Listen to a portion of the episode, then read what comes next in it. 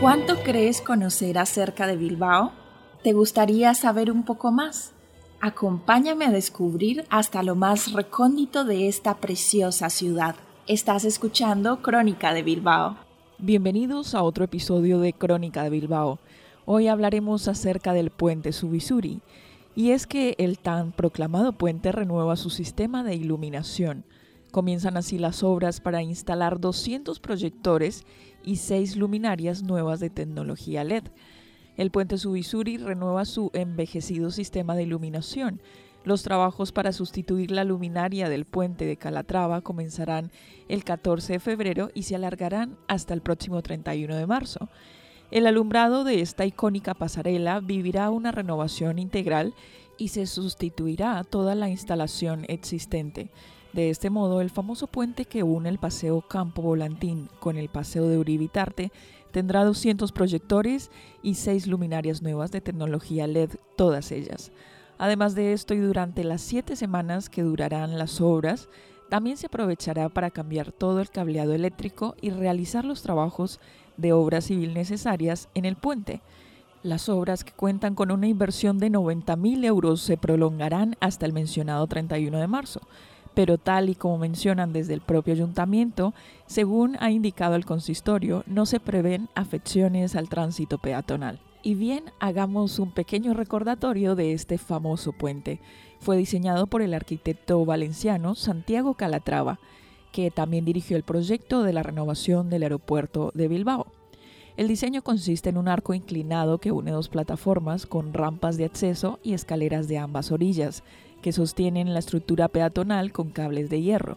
Todo el puente está pintado de blanco como es común entre las estructuras de Calatrava. Desde su inauguración, casi simultánea con la del Museo Guggenheim, el Subisuri fue un símbolo de la nueva Bilbao, constituyendo un elemento turístico más del Paseo de la Ría. Es un paseo habitual de los huéspedes de los hoteles del Campo Volantín antes de llegar al mencionado museo. Hablemos acerca de su polémica la superficie acristalada. El puente es localmente conocido por su superficie de cristal altamente resbaladiza, incompatible con el clima húmedo de la ciudad. Como solución provisional se optó inicialmente por añadir tiras antideslizantes sobre las losetas acristaladas, probándose después de modo experimental con unas baldosas de cristal de cristal especial transparente y anticaídas, para finalmente cubrir el puente con una alfombra antideslizante.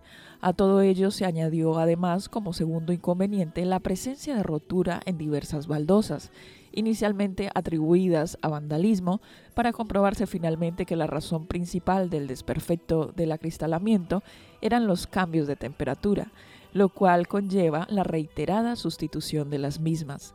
En 2006, el Ayuntamiento de Bilbao autorizó al arquitecto japonés Arata Isozaki la construcción de una pasarela que uniera el puente Subisuri con las torres Isozaki. El diseño original conecta el campo volantín con Uribitarte, dos paseos a poca altura sobre la ría y no con la Alameda de Mazarredo, que es una calle más alta y que permite al acceso al centro de la ciudad. Para facilitar ese acceso, las autoridades locales añadieron un andamio con escaleras temporalmente, pero tuvieron que retirarlo por las protestas de Calatrava. Calatrava denunció en febrero de 2007 al Ayuntamiento de Bilbao por los derechos morales, una parte de la propiedad intelectual bajo la ley española de derecho de autor, de la integridad de su creación, ya que una barra de metal fue cortada. El alcalde de Bilbao, Iñaki Ascuna, con el apoyo del resto de los concejales, opuso los derechos de los ciudadanos de Bilbao sobre los del arquitecto, aduciendo la funcionalidad de la nueva pasarela y recordando las caídas de los usuarios del puente y el coste de las reparaciones del suelo de cristal, 6.000 euros al año según el portavoz.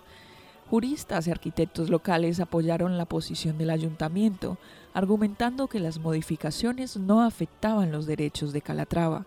En noviembre de 2007, un juez local, magistrado de lo mercantil, acordó que había un daño en los derechos morales del creador.